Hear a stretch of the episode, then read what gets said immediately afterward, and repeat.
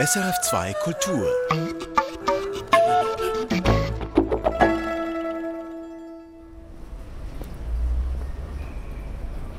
Warten am Bahnhof auf Thorsten Dietz, den Podcast-Theologen. Bekannt ist Dietz auch bei uns mit Serien wie Wort und Fleisch auf der Plattform Worthaus. Der deutsche evangelische Theologe Dietz ist 51, Familienvater und er kommt mit dem Zug aus Marburg in die Schweiz fast jede Woche. Hier arbeitet er am Platz Zürich für die Deutschschweizer reformierten Kirchen als Theologieverklickerer. Früher nannte man das kirchliche Erwachsenenbildung. Mein Name ist Judith Wipfler und ich will diesen Thorsten Dietz jetzt endlich persönlich kennenlernen. Den Mann, dem tausende Menschen zuhören, wenn er über Sünde, Teufel, Krieg und Glauben spricht. Halli, hallo. Hallo. Willkommen in Basel. Freut mich sehr, Herr Dietz. Toll, dass Sie das auch. wirklich machen. Bei einem schnellen Kaffee vor der Aufnahme kommen wir sofort ins Theologisieren. Radio und Podcast, das ist ja unser beider Medium. Ein Medium, bei dem Pausen wichtig sind und wir uns bei jedem Äh überlegen, ob wir es nun rausschneiden sollen oder lieber nicht. Das Äh hätte eine Kolumne verdient. Wir bräuchten auch mehr Theologie mit Äh. So dieses Gefühl, wir wüssten alles und hätten immer schon Ahnung und so. Stimmt ja gar nicht. Ja. Dietz scheint mir einer, der immer und überall Theologie treibt. Er kommentiert Netflix ebenso wie die News. Er liest die Welt mit der Theologiebrille. Ja, ich glaube, wir leben in einer spannenden Übergangszeit, wo Menschen anfangen, ihre eigene christliche, religiöse oder säkulare Prägung zu hinterfragen so wo Menschen aus der Kirche austreten, die das nie gedacht hätten vor Jahren, wo andere aber auch neugierig werden und fragen, ja, und ist vielleicht doch was dran. Und das finde ich auch herausfordernd, diese neue Offenheit, überkommene Verwurzelung in Frage zu stellen oder neue Beheimatung zu suchen. Und das versuche ich äh, theologisch zu verstehen und auch zu beschreiben vielleicht. Jetzt trinken wir den Kaffee. Das machen wir. Ah, der ist ja auch hübsch. Ne? Also, ja. Dann mal los rüber ins SAF-Studio, in die Regie. Anders als im Theater machen wir den schallschluckenden Vorhang zu, wenn die Aufnahme läuft. Safe Place. Safe Place, genau. Ja. Okay. Wie viele Stunden Podcasts, haben Sie es mal überschlagen, gibt es eigentlich mit und von Ihnen, Thorsten Dietz? Na, es müssten über 100 sein. Ich kann es nicht mehr zählen, wie viele Folgen ich gemacht habe. 50, 60, aber bis zu zwei, drei Stunden. Es sind ja. lange, lange Podcasts, die Sie machen, wo ja. Sie über Theologiegeschichte erzählen und über theologische Themen. Immer ein paar tausend, die das sofort hören, bis hin zu hunderttausend sogar bei brennenden mhm. Themen. Sexualität, ne, das ist halt auch in der mhm. Theologie Sex Cells. Aber auch sonst, das hat uns schon wunderfitzig gemacht, weil sonst ja Theologie jetzt an der Universität nicht sehr hoch im Kurs steht. Ich habe gerade erfahren, hier an meiner Heimatuniversität, Theologische Fakultät Basel, hat es gerade mal zwei Neueinschreibungen für Theologie gegeben. Ja, das ist ein bisschen schade. Ich finde ja, die Theologie, die wissenschaftlich betrieben wird, ist eine, eine Schatzkammer ne? voller Entdeckung und Reichtümern und so. Und ähm, Wissenschaft wird heute immer weiter ausdifferenziert überall. Das heißt, wird immer spezieller. Das heißt, die Brücken für viele normalen Menschen, die sich einfach mal so interessieren, werden immer steiler und unzugänglicher. Das ist so ein bisschen ein Thema, wo ich eine Art Berufung verspüre. Es gibt so viel Schönes, Faszinierendes in der Theologie, kann man nicht versuchen, es zugänglich zu machen. Zum Beispiel ganz aktuell? Also ganz aktuell, ähm, Theologie hat eine lange Geschichte mit dem Bösen, mit dem Teuflischen, mit verführerischen Gewalten.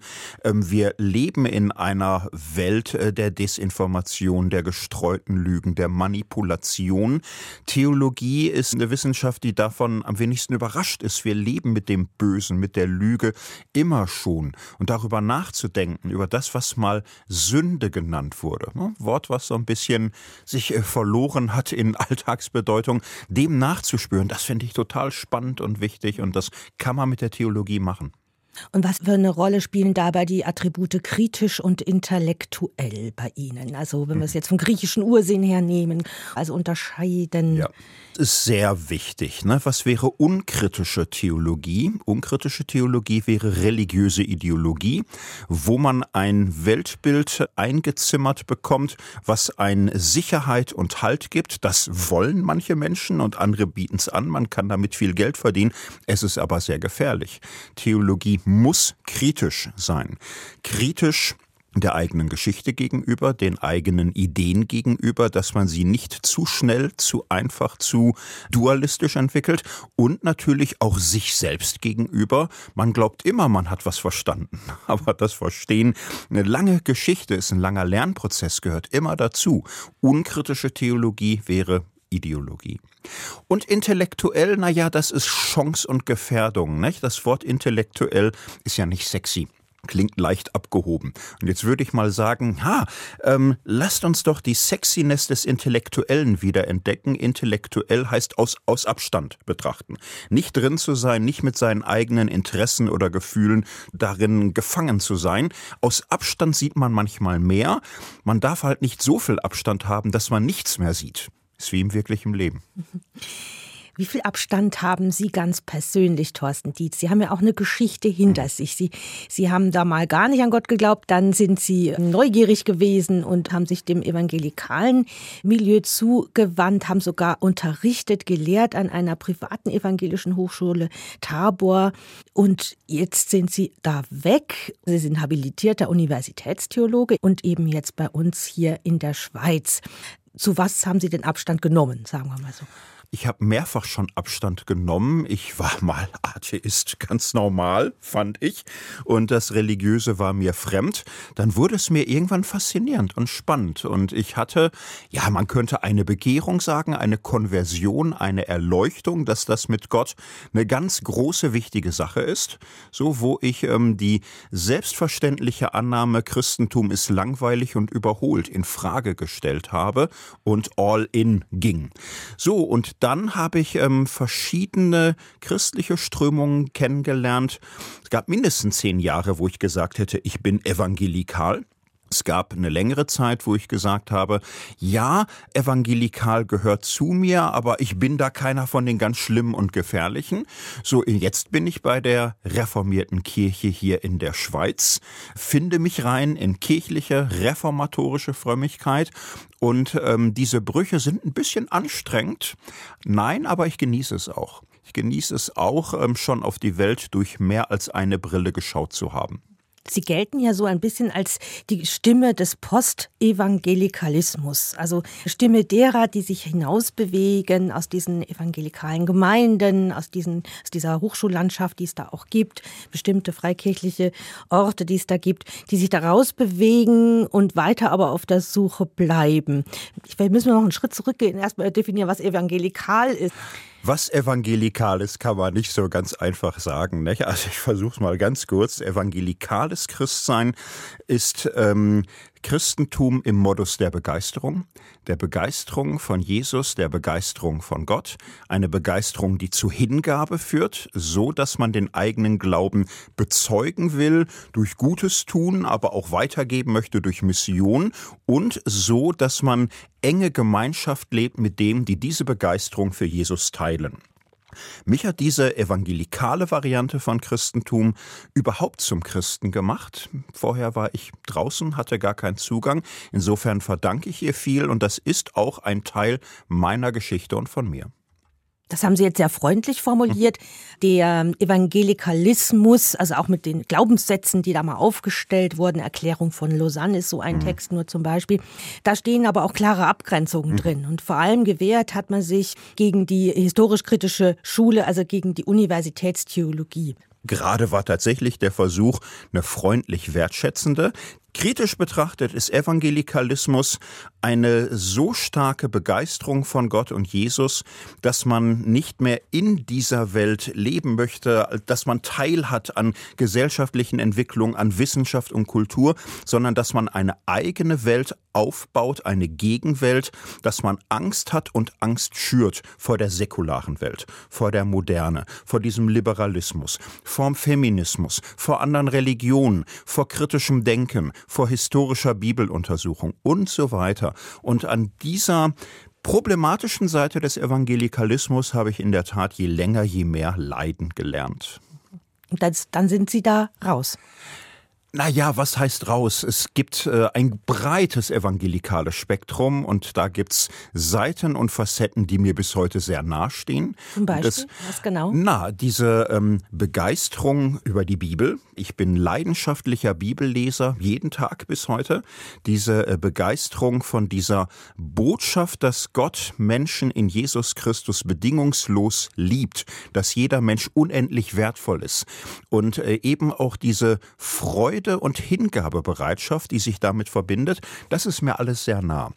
So und kritisch sehe ich aber dann in der Tat diesen starken Hang zur Abgrenzung, vom nicht befleckt werden wollen vom weltlichen, vom wissenschaftlichen, vom kritischen, dieser Versuch, es immer besser zu wissen als alle andere und eben auch die Ausgrenzung, die damit verbunden waren, insbesondere von queeren Menschen, das äh, hat mich in Besonderheit doch sehr, sehr unglücklich gemacht, die letzten 10, 15 Jahre wenn wirklich alle Menschen bedingungslos geliebt werden von Gott, wenn diese hm. These stimmt, dann würde das ja eben auch wirklich alle Menschen ja. umfassen würde es genau und dass es dann dazu gekommen ist, dass man wie jetzt natürlich die Kirchen früher auch, ne? also ist ja nicht so, dass alle Kirchen seit 100 Jahren Ehe für alle befürworten, ist nicht der Fall. So, aber in den meisten Kirchen wie in der Gesellschaft hat ja ein großes Lernen und Umdenken eingesetzt. Man hat einfach gesehen, bestimmte Menschen, bestimmte Prägung hat man lange übersehen, man hat Menschen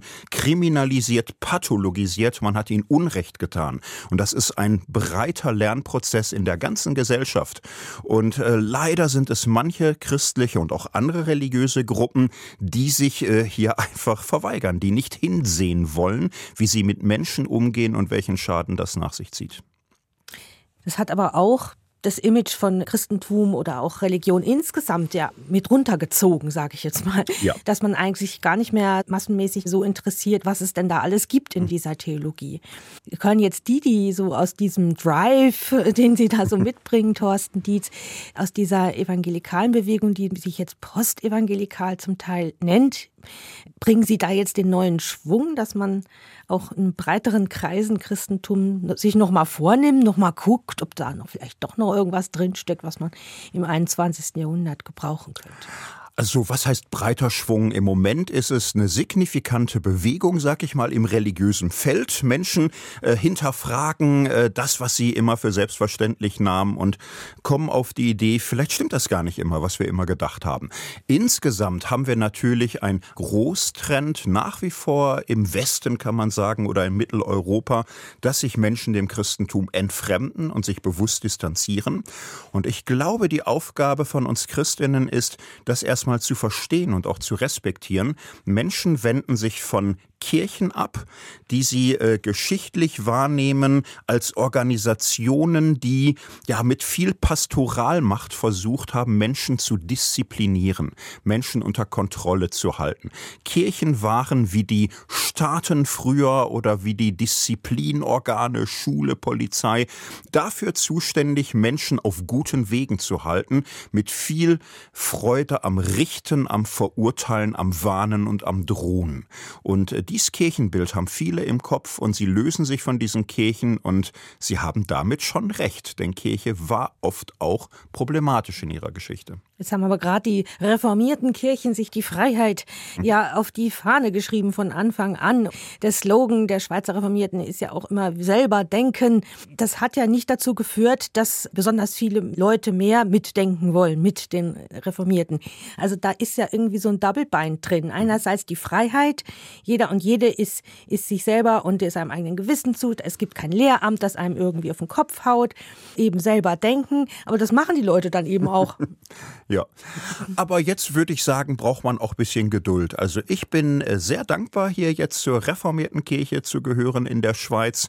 Diese Art äh, christlichen Glauben zu leben, vernünftig und menschenfreundlich, diskret im Auftreten, so mit einer Frömmigkeit, die äh, von der Hintergrundüberzeugung getragen ist, dass das Leben Sinn hat und dass jeder Mensch unendlich wertvoll ist, weil Gott ihn liebt, ist mir sehr sympathisch.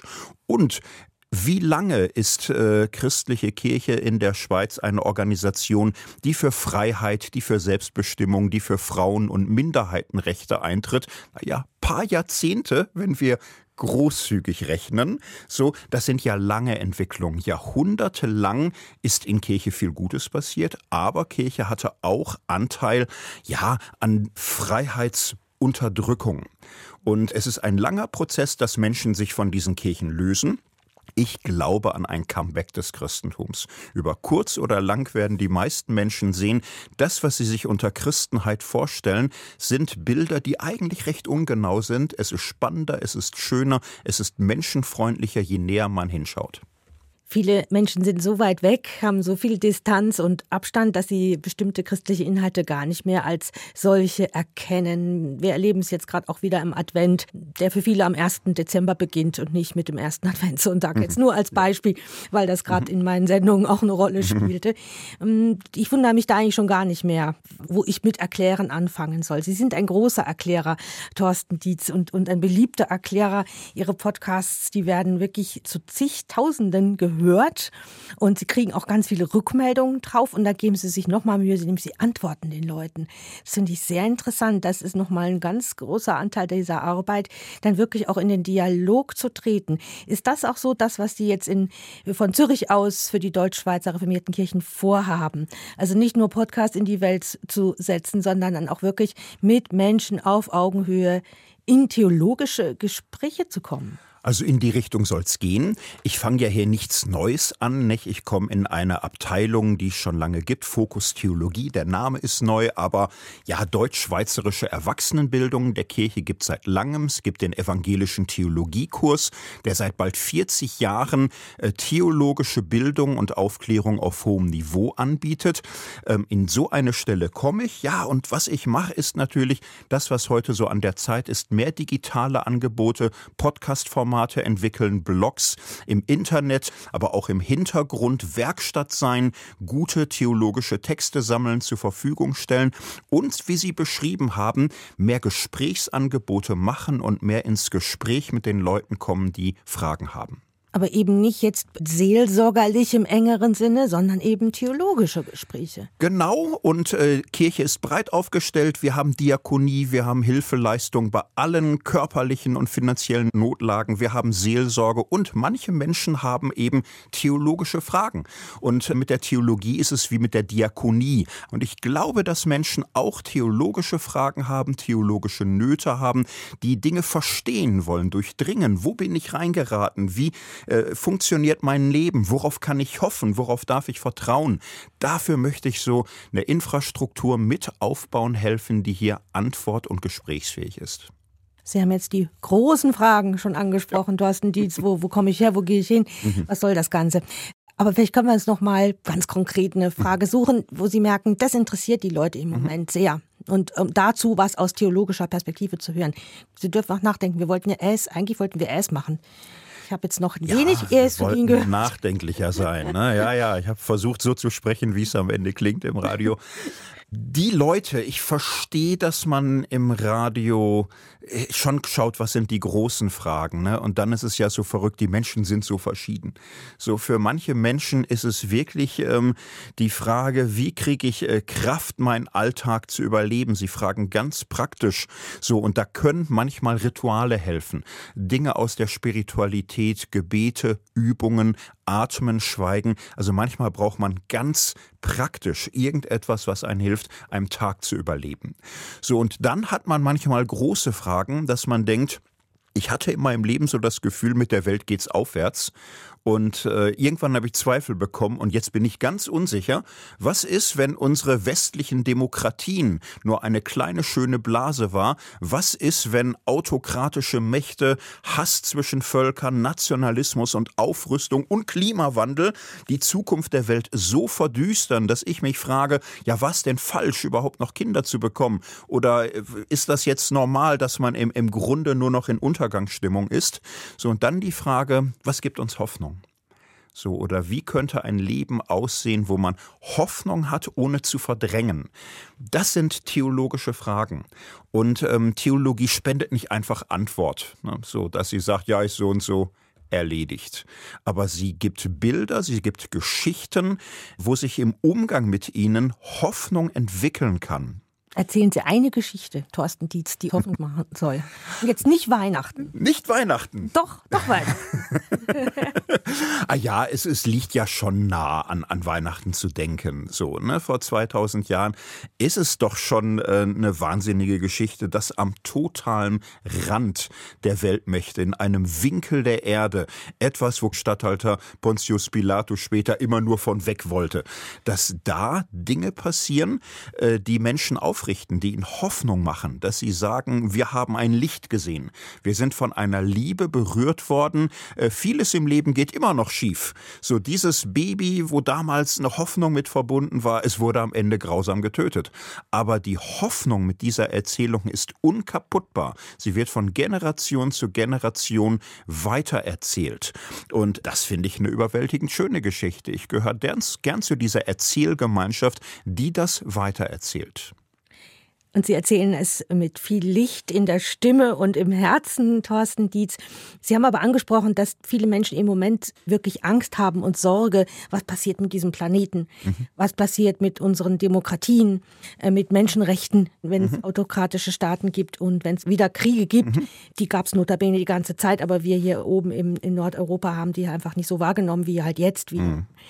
Und da gibt es dann gerade von evangelikaler Seite auch Antworten drauf. Ja. Also die, die haben so ganz, ganz klare Antworten, dass da der Antichrist unterwegs ist oder dass das Weltende im Sinne von Jesus Christus kommt zurück und so. Gerade da ist, ähm, reagieren Sie auch auf solche klaren Antworten? Äh, ja, schon, muss man, glaube ich, sogar. Es gibt weltweit das Phänomen einer christlichen Rechten.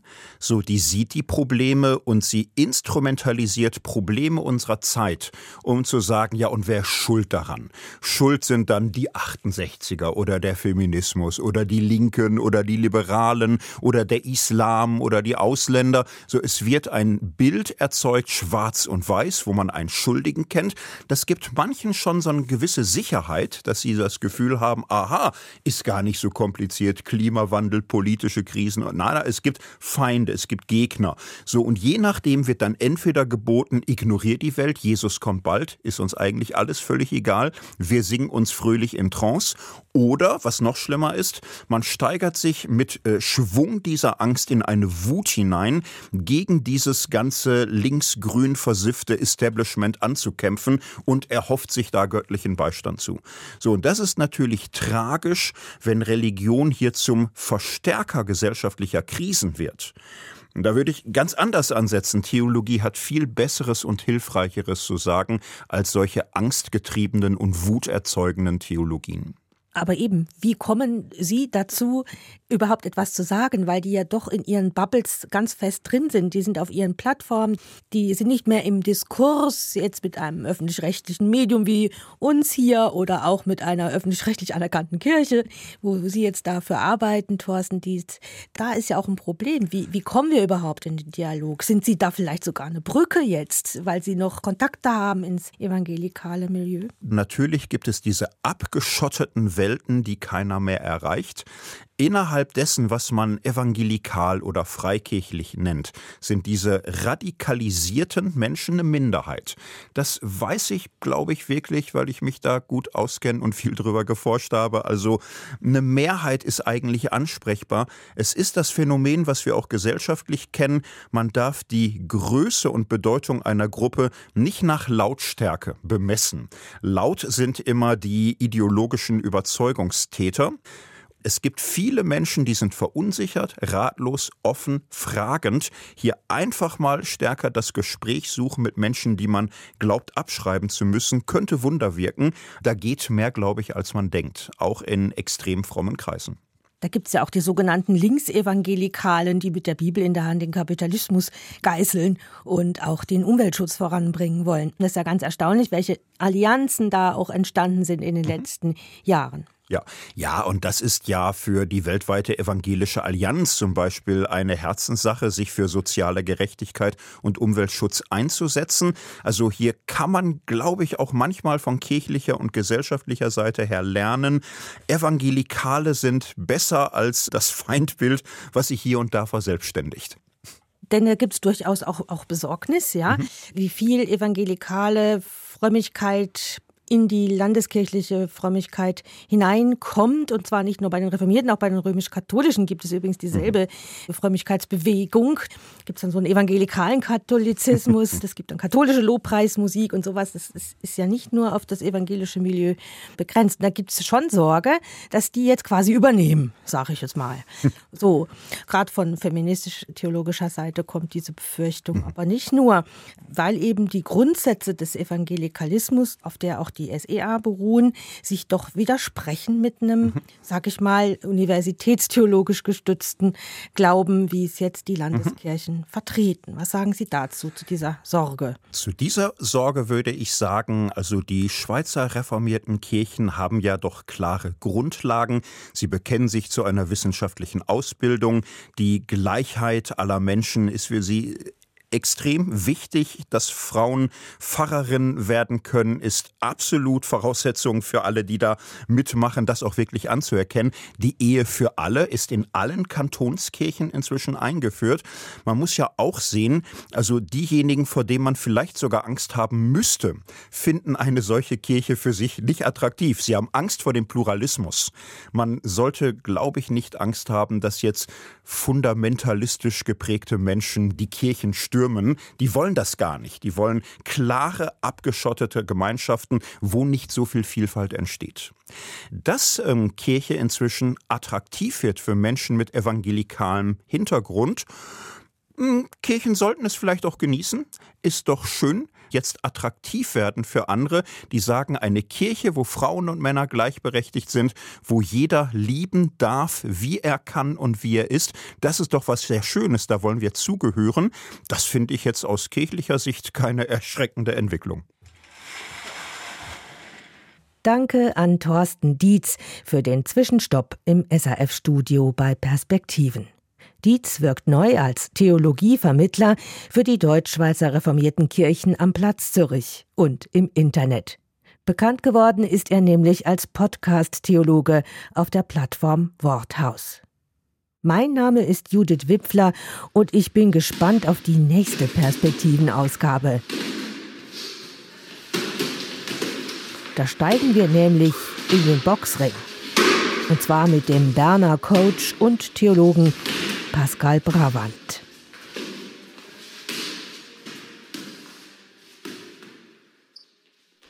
Erfahren Sie mehr über unsere Sendungen auf unserer Homepage srf.ch-kultur.